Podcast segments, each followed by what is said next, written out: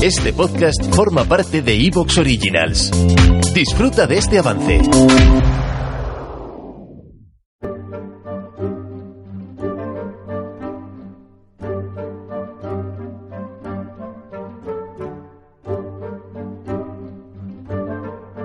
Bienvenidos a Historia Ficción. En este podcast escucharéis historia en mayúsculas, pero será una historia de ficción, una ucronía. Esta vez nos vamos otra vez a por la saga de la Tercera Guerra Mundial y hoy vamos a disfrutar ya de un episodio que es resolutivo en el que se van a aclarar muchísimas tramas. Este episodio de Historia Ficción es el decimotercer episodio de esta saga, como digo, de la Tercera Guerra Mundial y en esta ocasión ya es claramente recomendable que antes de escuchar este episodio, pues escuchéis episodios previos de esta guerra porque vamos a decir que como ya es uno de los finales, sería un spoiler brutal perdiéndose todo lo anterior, así que ahora ya sí que sí hay que empezar un poquito por los episodios anteriores. Pido disculpas a los que os lancéis a por el primer episodio de la saga, que es como el tercero, no, el quinto así de historia ficción, cuando lo hice todavía no manejaba bien la edición de audio, entonces el sonido de fondo puede molestar, la calidad de audio, como digo, en aquel quizá cuarto o quinto episodio de toda la saga, pues no es como ahora. Entonces os pido paciencia, quizás si queréis os podéis lanzar por el siguiente episodio, que es en el cual ya se lía entre Estados Unidos y China.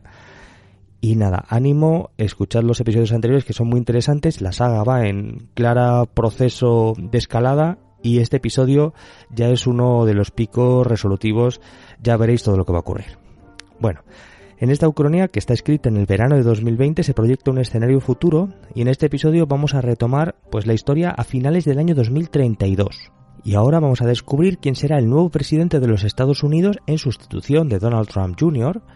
Y más adelante sabremos qué pasó en Xinjiang, en ese misterioso acontecimiento que vimos en los episodios anteriores y cuál fue la respuesta de los Estados Unidos al tsunami nuclear desencadenado en Hawái en junio de 2033. En fin, os aviso de que va a ser un episodio importante para la resolución de toda esta saga de la Tercera Guerra Mundial.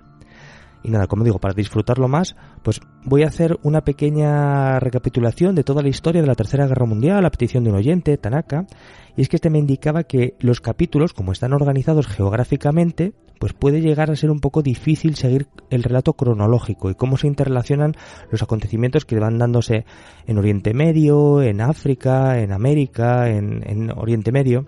Así que nada, ahora lo voy a hacer cronológico para hacer una línea temporal de todo lo que ocurre pues entre 2026 hasta 2032. Y este va a ser el primer punto de, la ucronía de hoy. Acto seguido ya empezamos, como digo, bueno, pues eh, con lo que ocurrió en Estados Unidos para las elecciones presidenciales del 2032. Venga, vamos allá. Antes de empezar el episodio, quiero aclarar que se trata de un relato de ficción en el que la acción discurre pues, en un futuro paralelo y que se produce una cierta suspensión de la realidad en la que vivimos.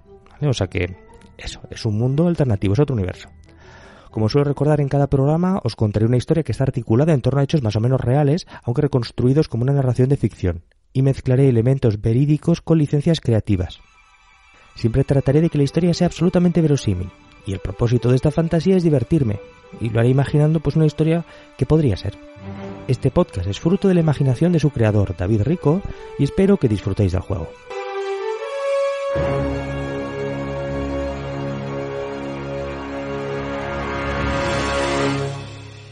Punto 1. Cronología de la Tercera Guerra Mundial desde 2026 a 2032. Año 2026.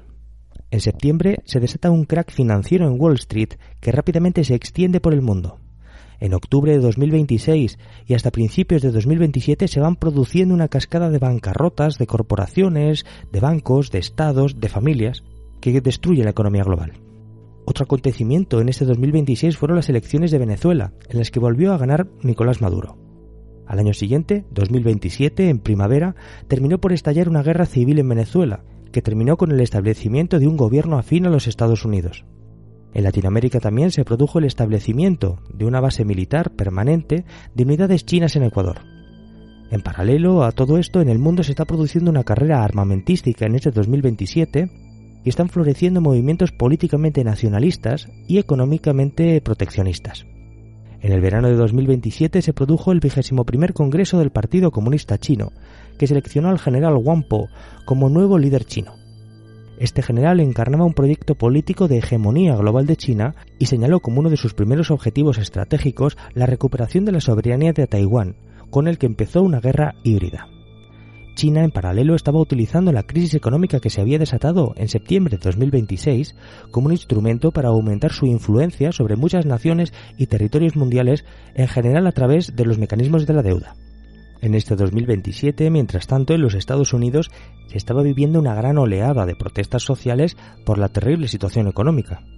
De hecho, para diciembre de 2027 se produjo la declaración norteamericana de impago de la deuda externa con China, el presidente Donald Trump Jr. tenía las elecciones para su reelección al año siguiente, en noviembre de 2028, así que quería preparar las condiciones para asegurarse su reelección.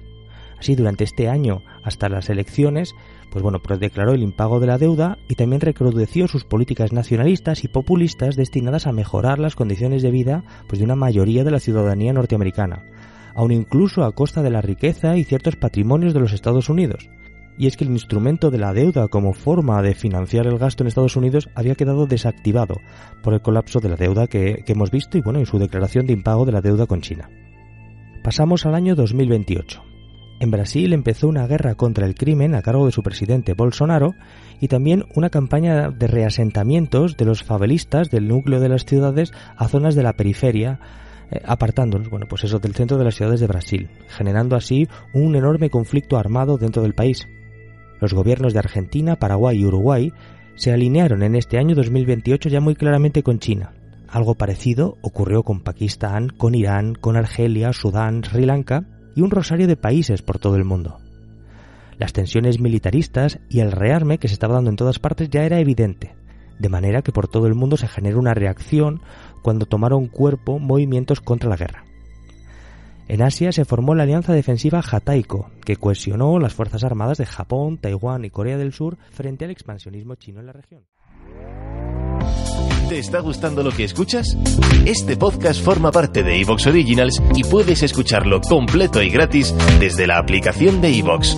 Instálala desde tu store y suscríbete a él para no perderte ningún episodio.